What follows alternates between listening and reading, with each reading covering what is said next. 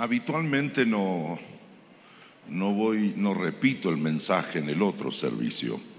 No digo que esté mal ni bien, simplemente es que no me sale. Entonces ah, voy a compartir otro pensamiento luego y un tercer pensamiento diferente hacia el tercer servicio. Pero este es el servicio más especial de todos, porque me dicen que todo lo que es la línea de espirituales viene el primero. Después ya carnales, carnazas y carnívoros, ya eso viene después. Así que estoy muy agradecido al Señor. El Salmo 90, el versículo 12, dice de la siguiente manera. Salmo 90, versículo 12. Enséñanos de tal modo a contar nuestros días que traigamos al corazón sabiduría. Enséñanos de tal modo a contar nuestros días. Es una oración de Moisés, que traigamos al corazón sabiduría. Oración que hace, por supuesto, nuestro Dios. Hay una hay un párrafo en toda esta porción bíblica eh, de algo que ocurre con la vida cuando se compara con una flor, con una planta que en la mañana crece y florece y por la tarde es cortada y se seca. Inspirado en eso, le di por título a esta propuesta y de pronto llegó la tarde. Y de pronto llegó la tarde. Creo que inclusive sensibilizados por el día que estamos festejando, me parece que esta palabra es oportuna para este primer servicio. Permítanme a modo de introducción señalar algunos conceptos para saber exactamente hacia dónde vamos con esta revelación.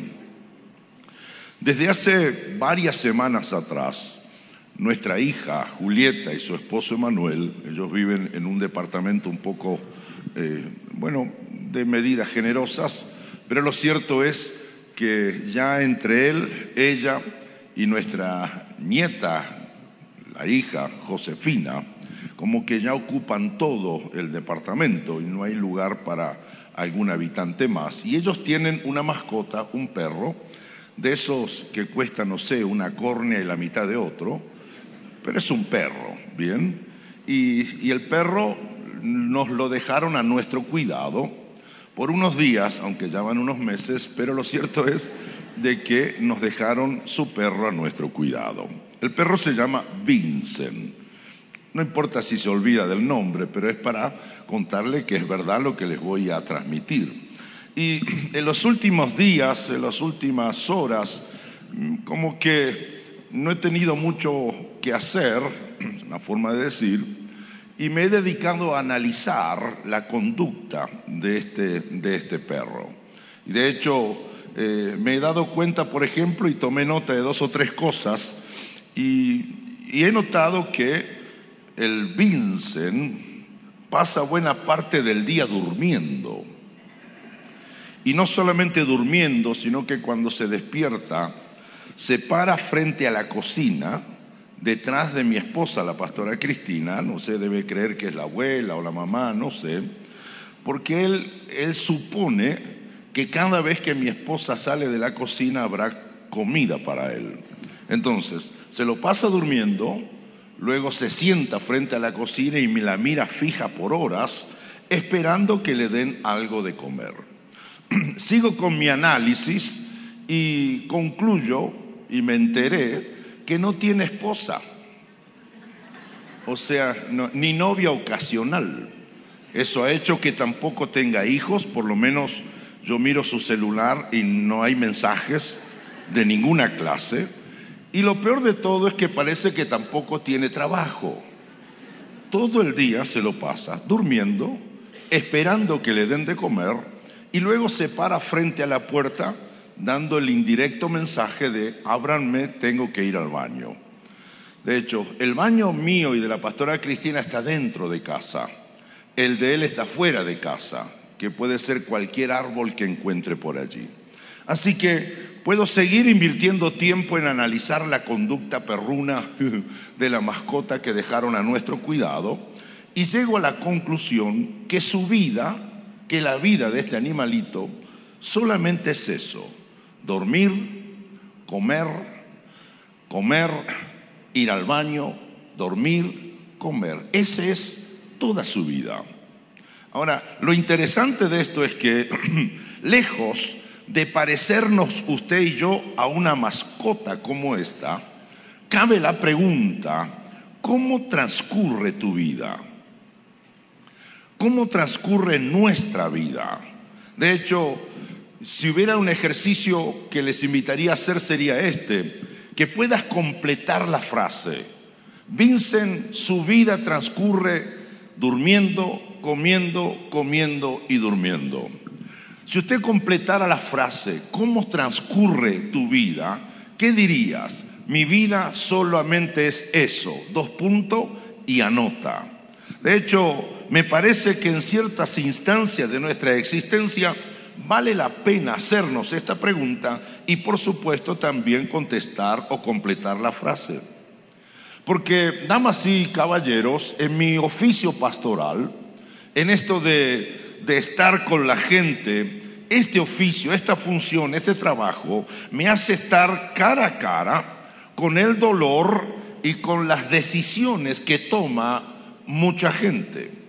De hecho, fui a atender una oración de último, de último momento porque esta persona no llegaba a los cuarenta y tantos y lo interesante es que estaba agonizando en su casa el hospital había enviado la cama de este señor a su casa.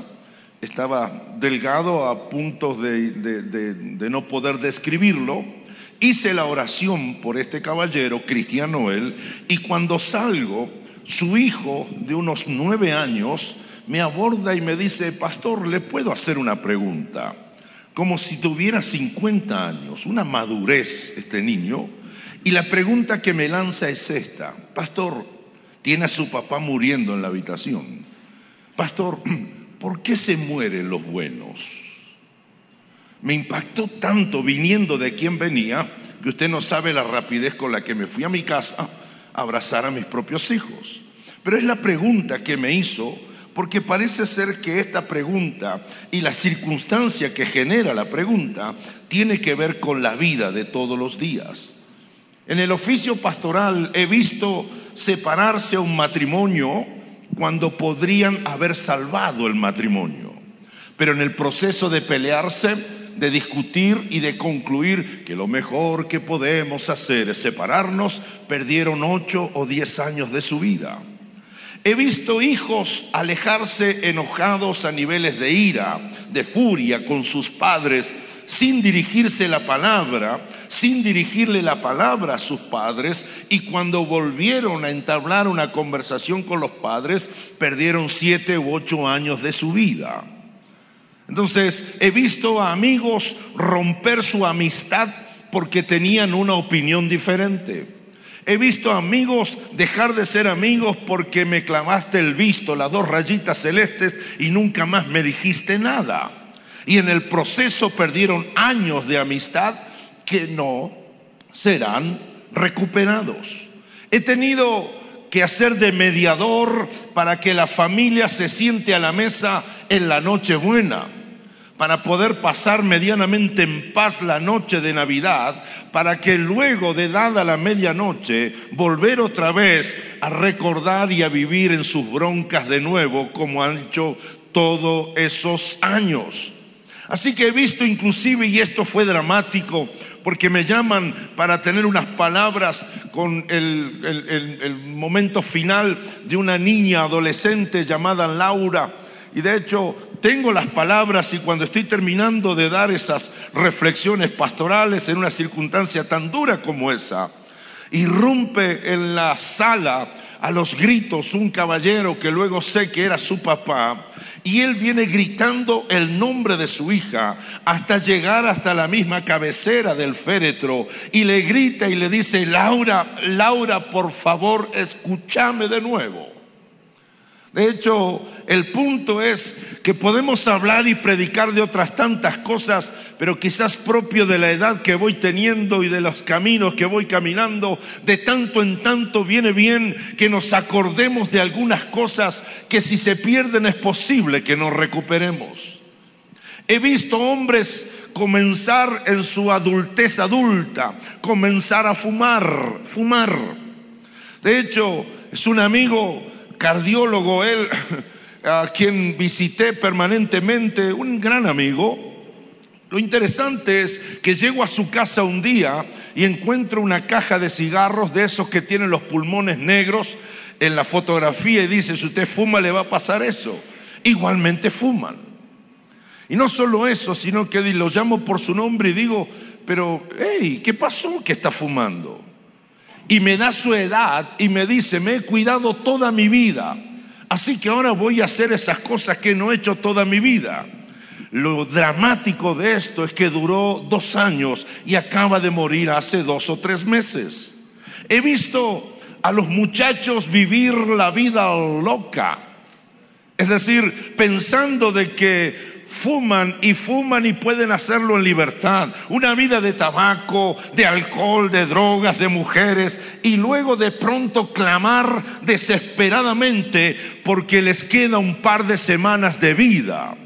Oh, he visto la insensatez humana obrar en contra del mismo ser humano, toda vez que en su locura el ser humano no se da cuenta que la vida no es tan larga como quisiera, sino que es más corta de lo que imagina.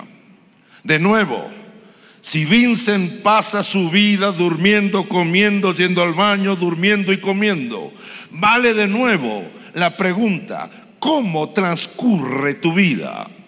¿Haciendo qué pasan los años de tu vida?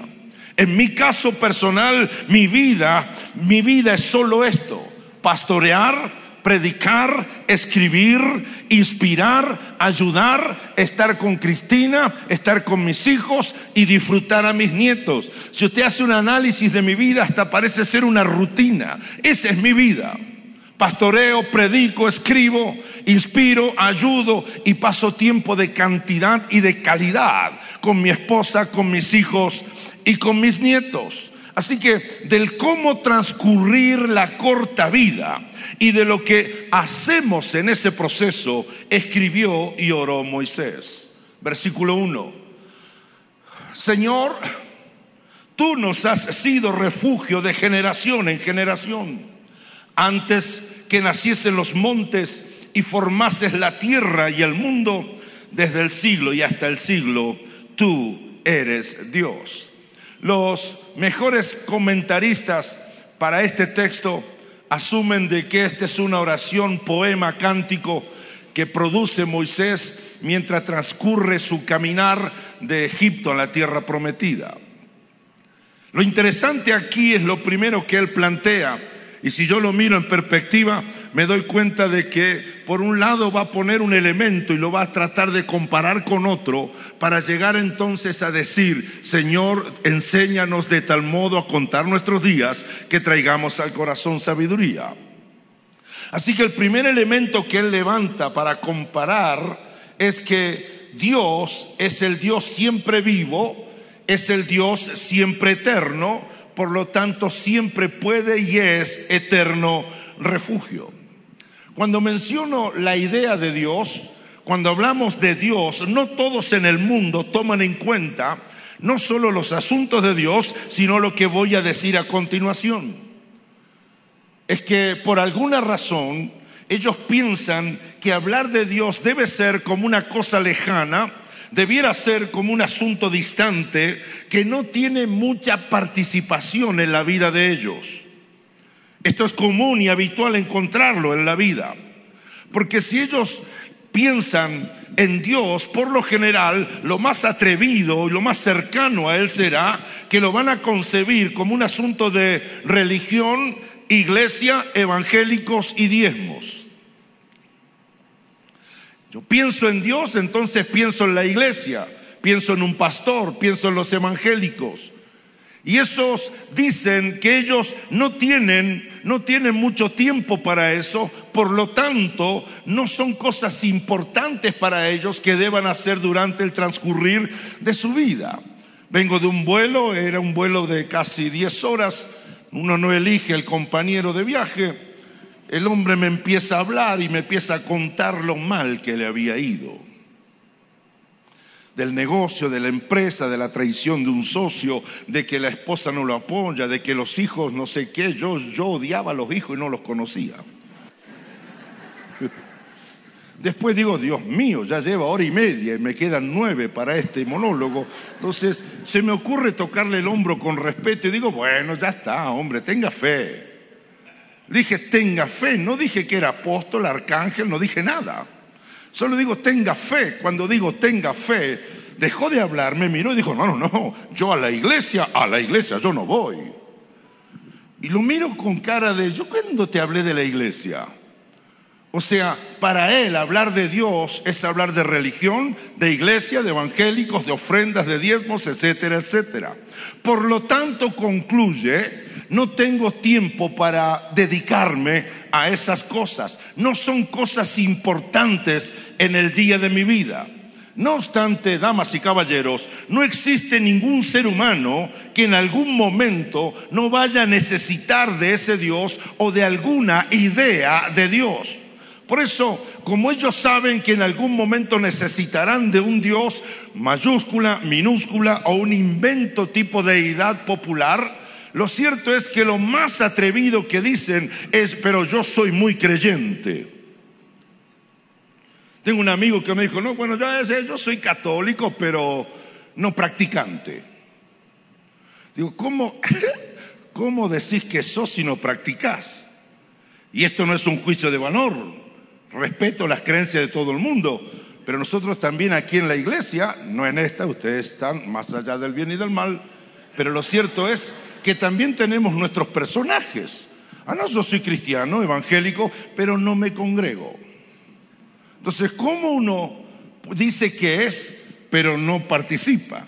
Porque si digo que soy, pero no estoy, entonces no lo soy. Pero de alguna forma funciona como una especie de mecanismo autoconsolador. Es decir, me consuelo a mí mismo diciendo, pero soy muy creyente. Pero de hecho respeto mucho eso. Inclusive algunos portan hasta algunas imágenes que de alguna manera tocan y hasta besan sistemáticamente, porque según parece, según se cree, eso es todo lo que ellos necesitan de Dios. Así que por lo general cuando en verdad van a necesitar de Dios es precisamente en momentos donde la presión aumenta. A veces la ocasión es prácticamente terminal. Necesitan de Dios definitivamente como un último recurso, porque señoras y señores, anoten esto en su corazón y no te olvides. Nadie necesita de Dios sino hasta que necesita a Dios. Y ese es un momento en el transcurrir de nuestra vida.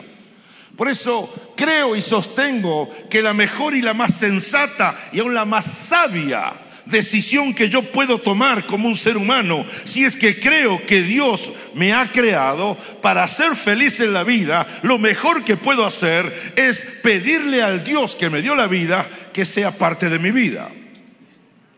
No obstante, yo razono eso, pero no todos lo razonan igual. Precisamente por eso, Moisés, en un ejercicio comparativo, va a dejar en claro una, una, cosa que es taxativa, que es inamovible, que es fundamental, que es vertebral, inclusive en el cuerpo de nuestras creencias. Y es esto, Dios es eterno. Dios siempre es. El hombre es hoy pero puede y es un recuerdo mañana. Dios ayer era Dios. Dios hoy es Dios. Dios mañana será Dios. El ser humano ayer fue humano. Hoy puede ser un buen o un mal recuerdo. Dios, uno fue y será Dios. El otro no alcanza a ser que desaparece ese nombre. Así que en esta línea va a plantear en el versículo 2 y dice, antes que naciesen los montes, que formases la tierra y el mundo, desde el siglo y hasta el siglo, tú eres Dios. ¿A cuántos le cae bien esta afirmación? Tú eres Dios. Dios es eterno. Eso es propio de nuestras creencias. Antes de existir lo que existe, Dios ya existía. Desde el siglo y hasta el siglo traduce mejor como desde la eternidad que pasó a la eternidad que viene. Todo lo que abarca y alcanza el concepto y la idea de eternidad, Dios siempre existió independiente de la creación que haya creado. Vive por sí mismo. Por eso la conclusión de Moisés en su oración es lógica. Si Dios siempre es, entonces Dios es el lugar más seguro al cual podamos ir para refugiarnos. Y en esta línea de pensamiento, Él es nuestro refugio. Ahora, ¿por qué es importante afirmar que Dios es nuestro refugio? Porque buena parte de la vida, el hombre y la mujer se la pasa buscando cosas, buscando lugares, buscando personas que le den estabilidad, que le den seguridad, o mejor dicho, que le den alguna idea de refugio. Reciba esto, por favor. Todo ser humano escapa de algo. Por eso todo ser humano busca refugio en algo. El punto es en qué buscan refugio. Así que lo insensato de esa búsqueda es en todo caso querer encontrar el refugio en lugares y en realidades que son fugaces, que hoy están y de pronto desaparecen, que como el ser humano hoy está pero mañana desaparece, es muy posible que no sea conveniente poner como garantía el futuro de mi vida en una persona que no es eterna, sino que hoy está y mañana no está. En esta línea entonces me parece oportuno señalar que gracias a Dios usted y yo dejamos de ser vagabundos. Dejamos de vivir en cualquier parte. Dejamos de dormir donde nos agarra el cansancio del cuerpo.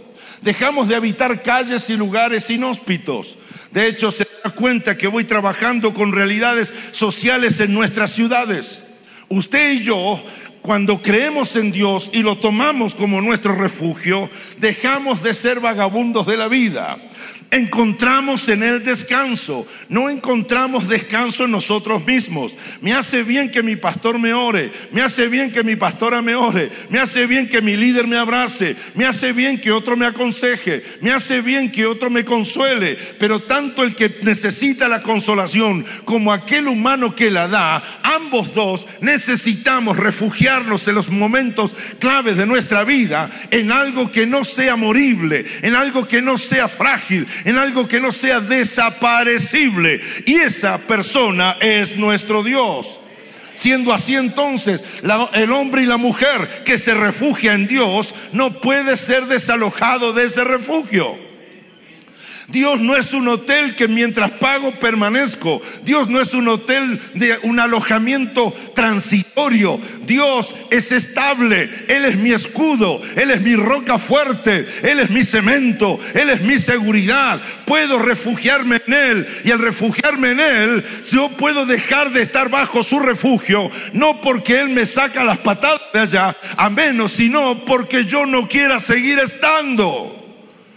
Y de eso se trata. ¿En quién y en qué te estás refugiando para ese tiempo? Por eso la invitación es, prueba todo lo que quieras y menos a Dios y te aseguro que un día buscarás a Dios. Para los que están aquí, para los que quizás nos miran o se conectan o verán esta grabación, prueba lo que quieras. Pues, sigue fumando, sigue drogándote, sea una botella con patas y tómate todo el alcohol que quieras.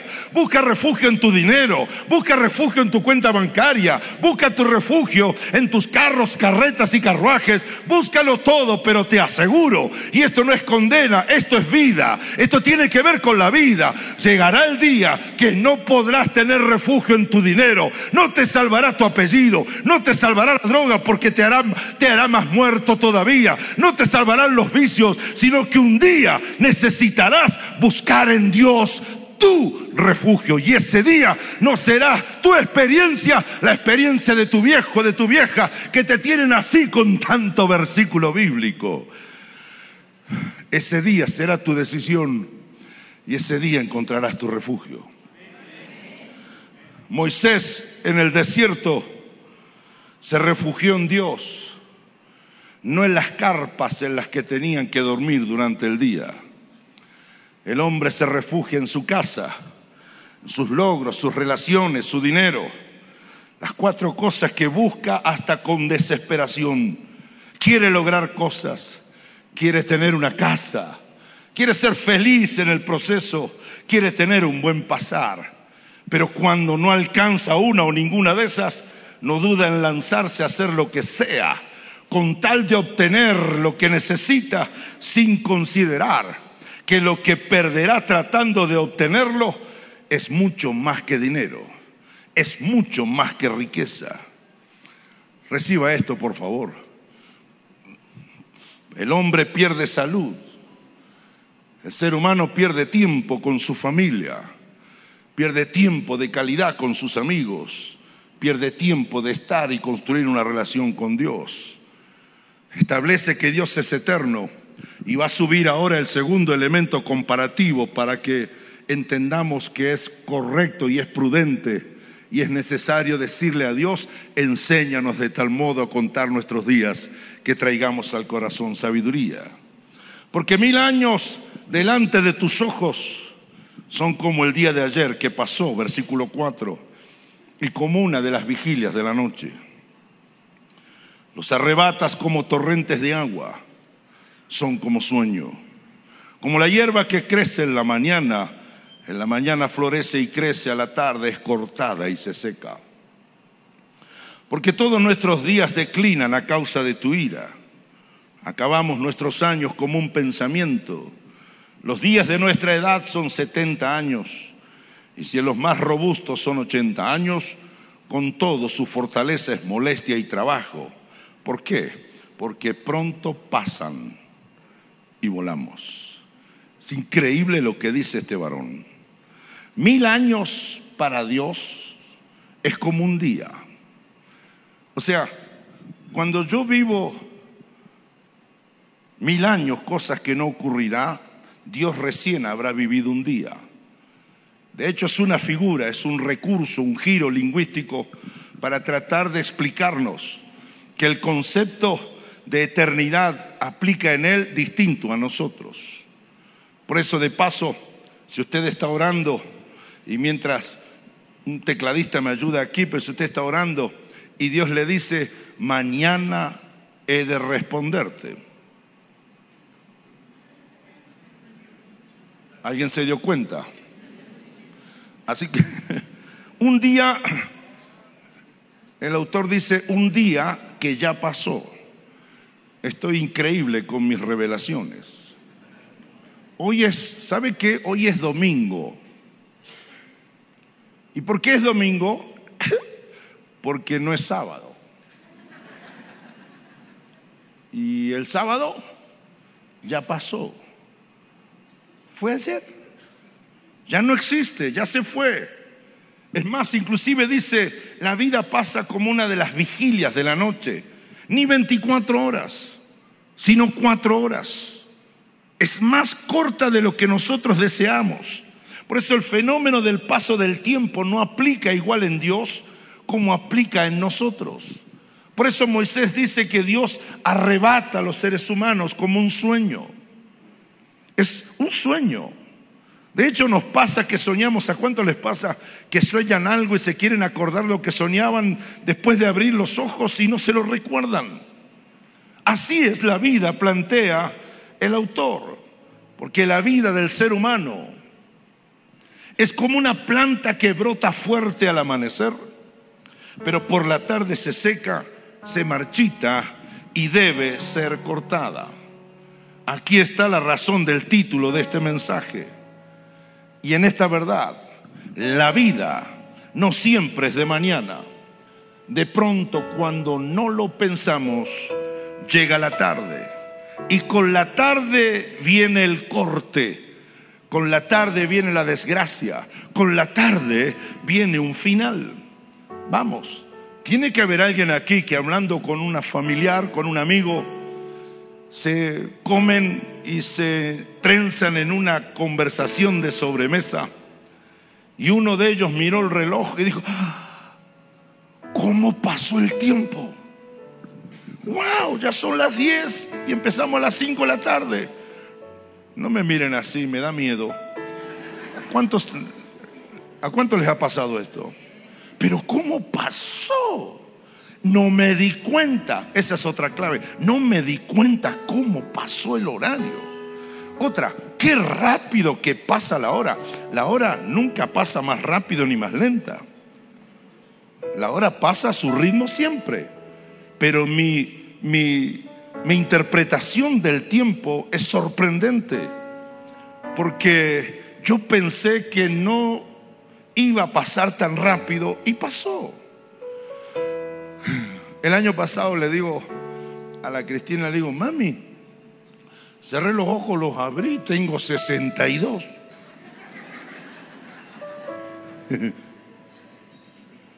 y digo, 62, reprendo al, al diablo o a quien sea, 62. ¿Cuándo fue? Si yo ayer tenía 40. ¿Cuándo fue que dejé de tener 30? De hecho, miro las fotografías y digo, ¿ese era yo? pusieron unas fotos en un aniversario nuestro con la pastora Cristina en el templo, hace muchas fotos, y vino una hermana cuando me vio a mí, una muchacha, y le dice a la pastora, pastora, ¿él quién es? Es como que era otro marido en otra vida. Y dice, no, el pastor. Y ve que hay hermanos que no ocultan la sorpresa. Ah, eso es como que compara la foto con esta realidad.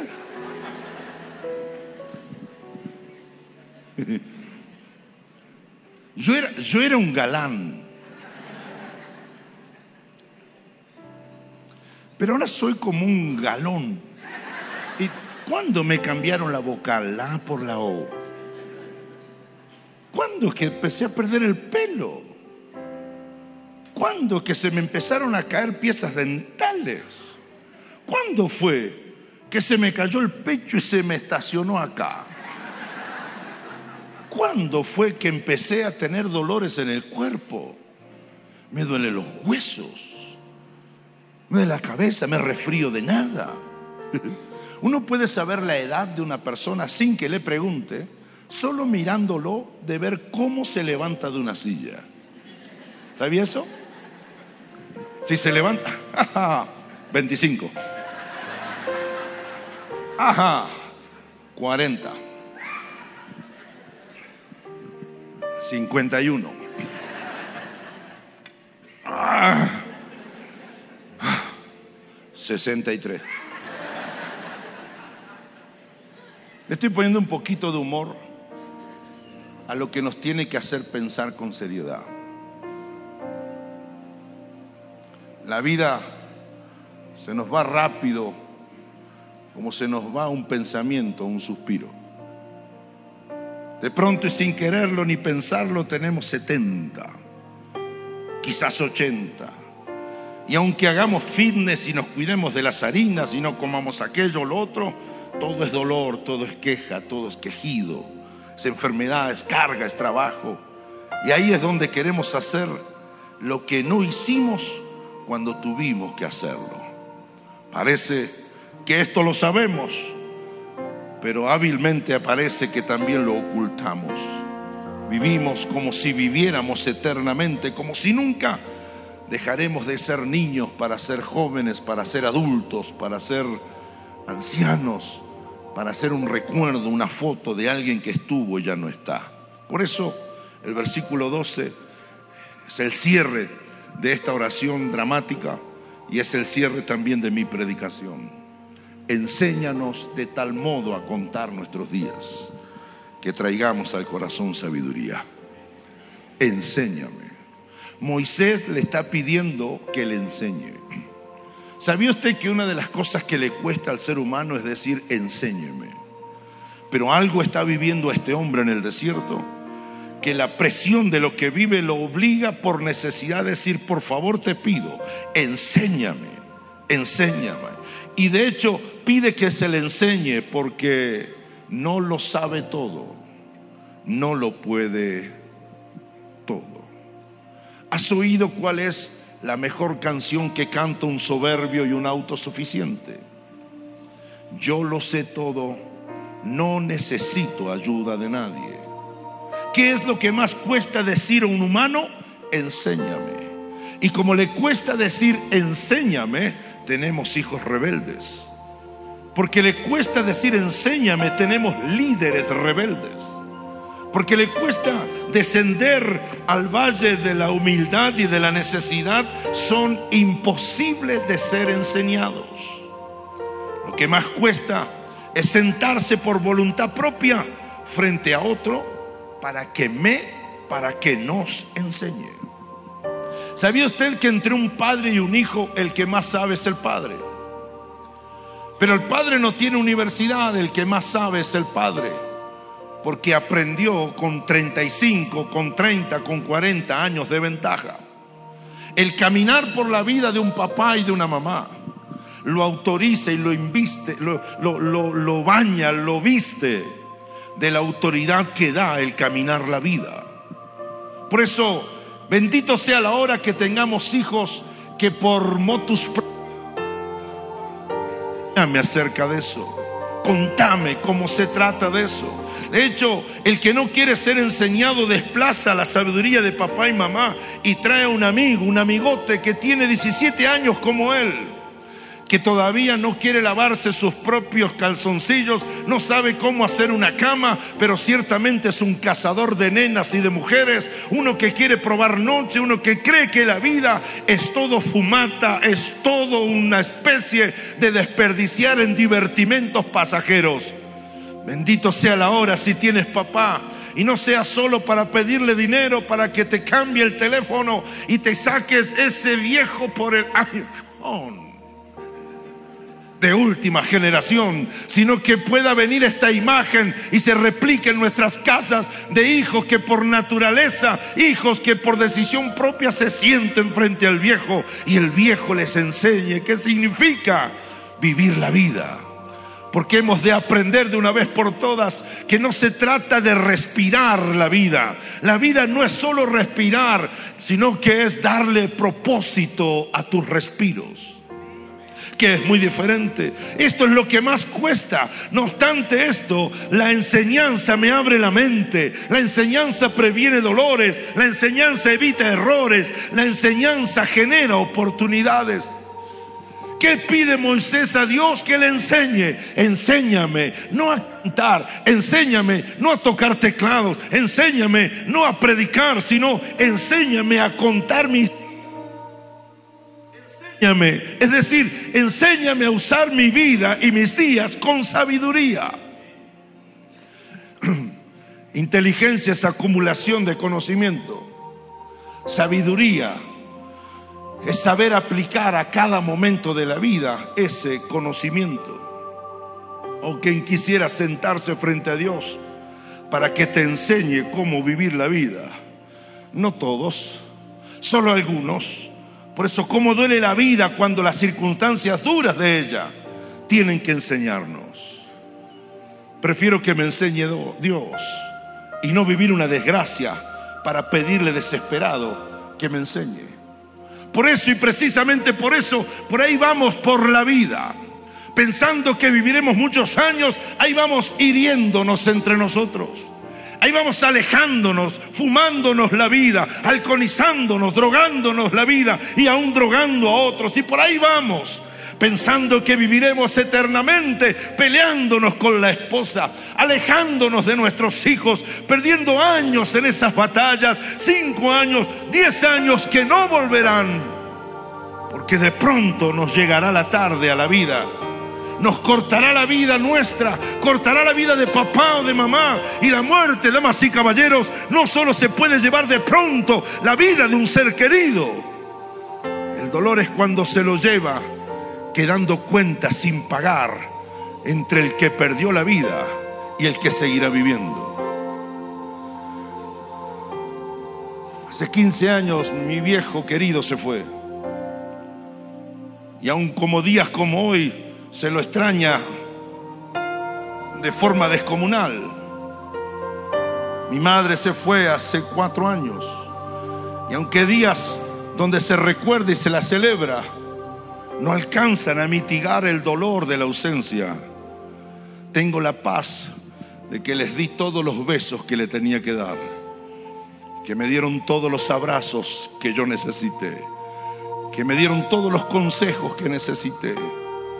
Mi deuda con ellos no es porque nos peleamos tres años y me enteré que moría, entonces corrí para pedirle a Dios un milagro de tres horas, sino que mi deuda es, quizás podría haberte dado, don Arnoldo Herrera Vidal, viejo querido, más abrazos de los que te di, más besos de los que recibí. ¿Cuánto duran las discusiones con tu esposa? ¿Cuánto tardas en volverla a besar? ¿Es más largo tu encierro para no gastar tu dinero que las veces que has salido con tu familia a vacacionar? ¿Cuánto espacio ocupan de tu alma los dolores que te producen los demás? ¿Cuántos días dura el que un hijo te haya ofendido? ¿Qué tan grandes son tus heridas de hace años? ¿Y qué tan cómodo te sientes con ellas sin hacer algo para sanarlas? Preguntas que valen hacerse hoy. ¿Cuánto tiempo retienes tu perdón y el perdonar a los demás? Analiza esto.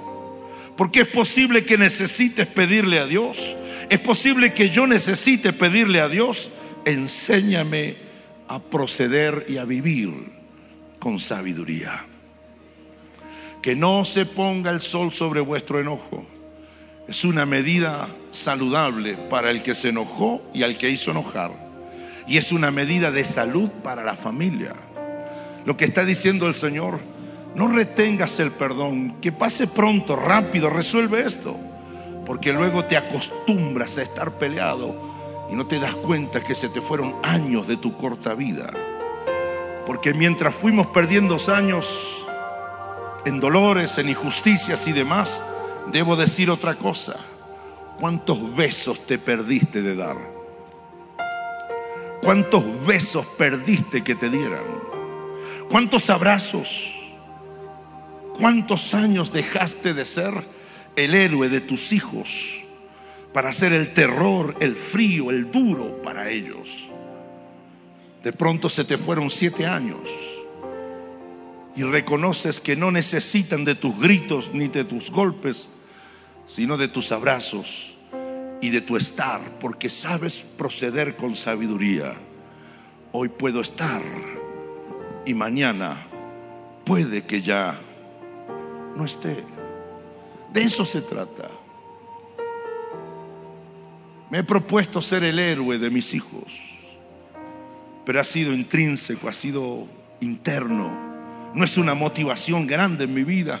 Quiero vivir de tal modo que si un día yo les falto, aún el recuerdo y los resultados de mi obra puedan terminar siendo una inspiración de ellos para el poco tiempo que les quede para vivir a ellos.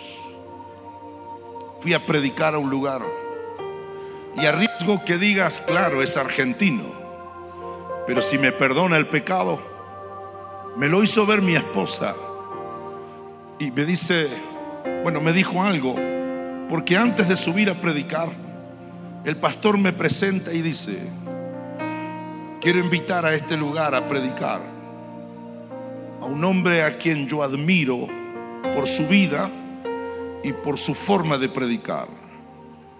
Y luego dice, deben quedar pocos como él, dijo este pastor. No me interesa lo que dijo, sino lo que me hizo ver mi esposa. Porque a ese servicio yo fui con mi hijo mayor y él estaba ahí. Y me dijo la Cristina, pa, no solo fue lindo, quizás siempre digan lo mismo, lo que dijo de tu persona y de tu predicación. Lo lindo fue que tu hijo estaba ahí y él escuchó eso. De hecho, yo no pensé en eso, porque no me levanto en el día para ver qué hago y agrado a mis hijos. Quiero ser quien soy y vivir con naturalidad. Pero bendito sea el Señor, porque tengo 22 años más mayor que Él, más grande que Él.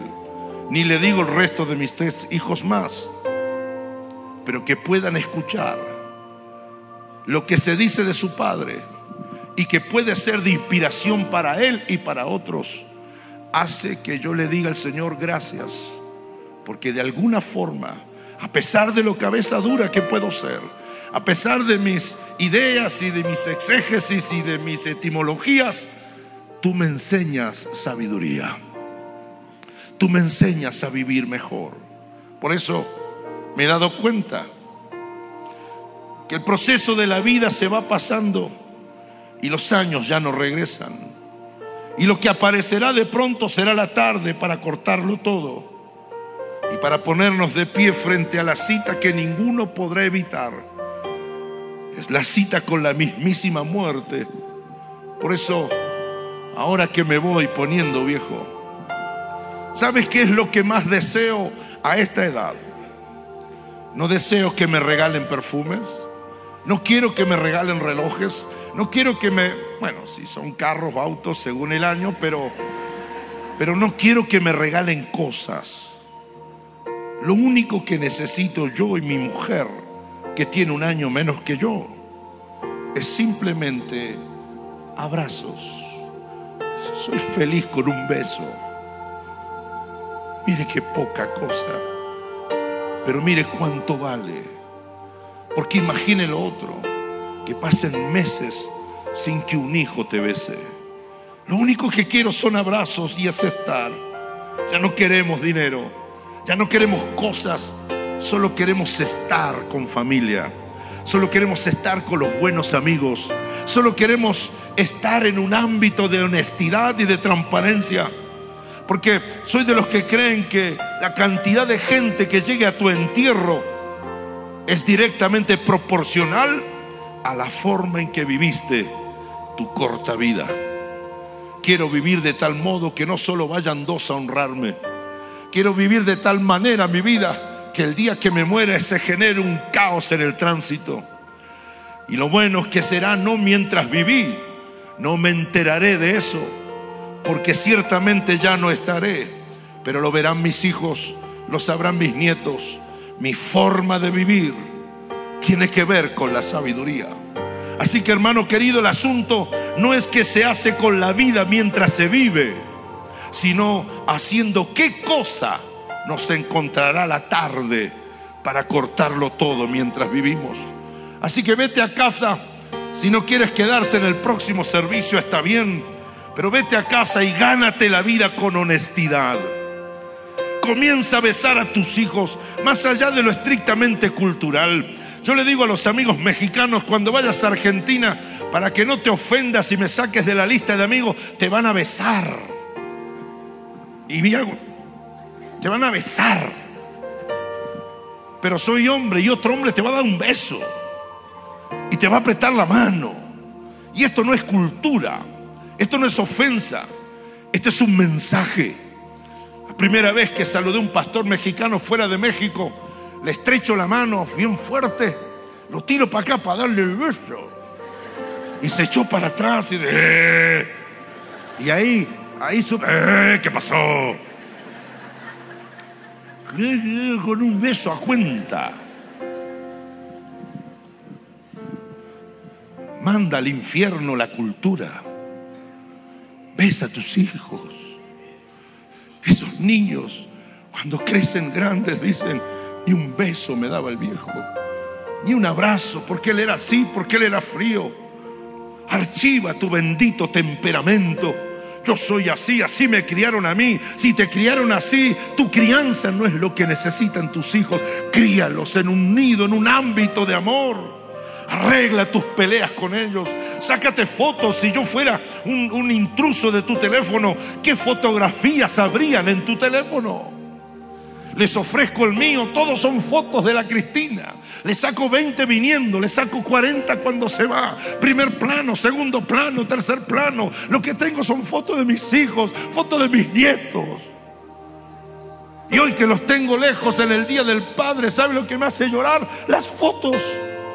Porque las fotos me recuerdan momentos. La Cristina me subió una hoy para y lo puso en mi face donde sabe que hago el llamado, sabe quién pasa primero a entregar su vida a Cristo, mi nieto de 10 años. Y sabe quién viene después, el Julián de 6 años. Y el Julián que agarra, agarra a su prima de dos años y la trae en brazos. Y la foto capta justo cuando orando por otros están mis tres nietos levantando las manos en el altar, entregando su vida a Jesucristo. Oh, qué corta que es la vida. Pero no porque sea corta no la voy a disfrutar. Vete de viaje con tu familia. Deje de llorar tus finanzas. Ahorre 78 años. Ahorre, cuide su dinero porque nos vamos de paseo con la familia. Vive momentos con los tuyos. Dale peso y entidad a lo que realmente merece que se los des. Será de sabios proceder así, será saludable proceder así, será como Dios aconseja que lo hagamos para ser felices.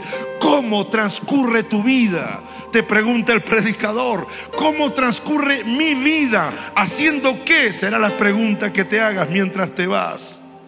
El Vincent durmiendo, comiendo, yendo al baño, ladrando y durmiendo. El pastor Omar pastoreando, predicando, escribiendo, pasando tiempo en familia con los hijos y con los nietos.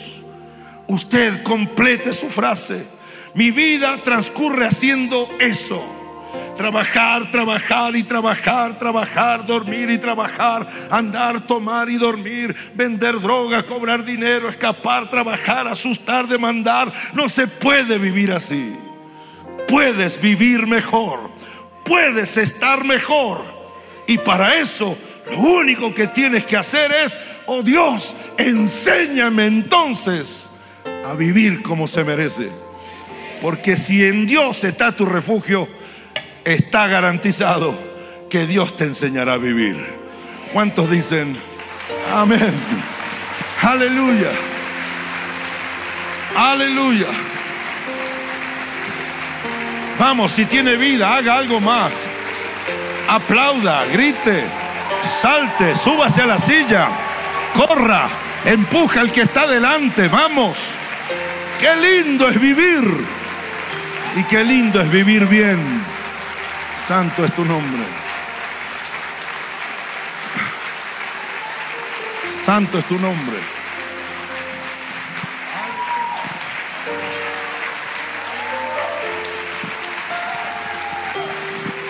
Aleluya. Bendito sea tu nombre. Enséñame, enséñame, enséñame, enséñame, enséñame. Déjate enseñar, déjate enseñar, déjate enseñar. Enséñame, enséñame, enséñame. Padre, alabo y bendigo tu nombre en esta mañana. En el día del Padre, gracias. Wow soy papá. Del Seba, del Mati, la Juli, la hago. Wow, soy abuelo. Soy suegro. Gracias, Señor. Qué lindo es vivir.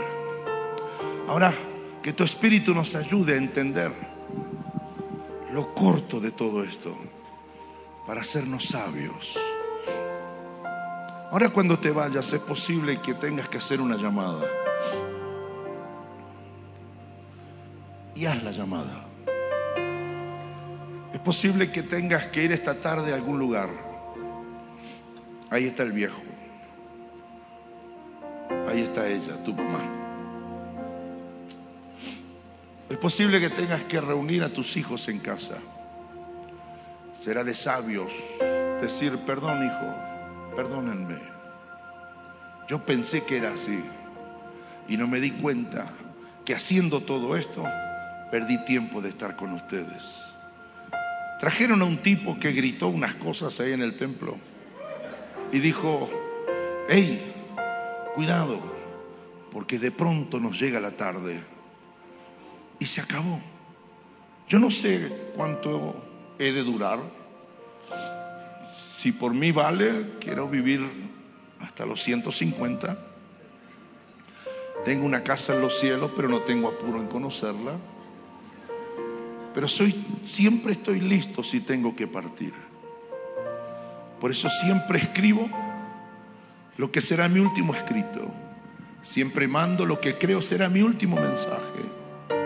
Por eso hago la llamada que creo que quizás sea la última, porque no sé qué ocurrirá conmigo esta noche. No estoy profetizando mi final, estoy diciendo que me cuido para vivir bien. Pero más que cuidarme, quiero vivir bien, pidiéndole a Dios que me enseñe a vivir. Y en el orden de Dios hay cosas que están primero. Primero Dios, luego los tuyos. No te pelees tanto que se te vayan cinco años. Hágame caso, si puede funcionar así, decirlo. Cuando uno de los tuyos te grite y te grite y te grite, no pruebes de gritarle también porque la casa será un griterío. Deja que se calme, acércate y dile, dame un abrazo, hijo. Y luego que lo abrazaste, mantén tu brazo sobre sus hombros y váyanse a caminar juntos. Nada paga eso. Nada paga eso. Eso es aprender a vivir. Yo no sé cuántos de los que están aquí vienen por primera vez. Pero si hay alguien que está por primera vez y nunca le dijo a Jesucristo, yo quiero que estés en mi corazón, este es un buen momento esta mañana para hacerlo. ¿Cuántos de los que están aquí quieren hacer de Cristo su refugio? Si eres uno de ellos, levántame su mano. Que Dios les bendiga. Que Dios te bendiga. Que Dios te bendiga, que Dios te bendiga, que Dios te bendiga, Dios te bendiga, Dios te bendiga. Qué lindo es vivir. ¿Cuántos dicen gloria a Dios? Ofrécele tu gratitud al Señor porque tienes vida. Muchas gracias, Dios nos bendice.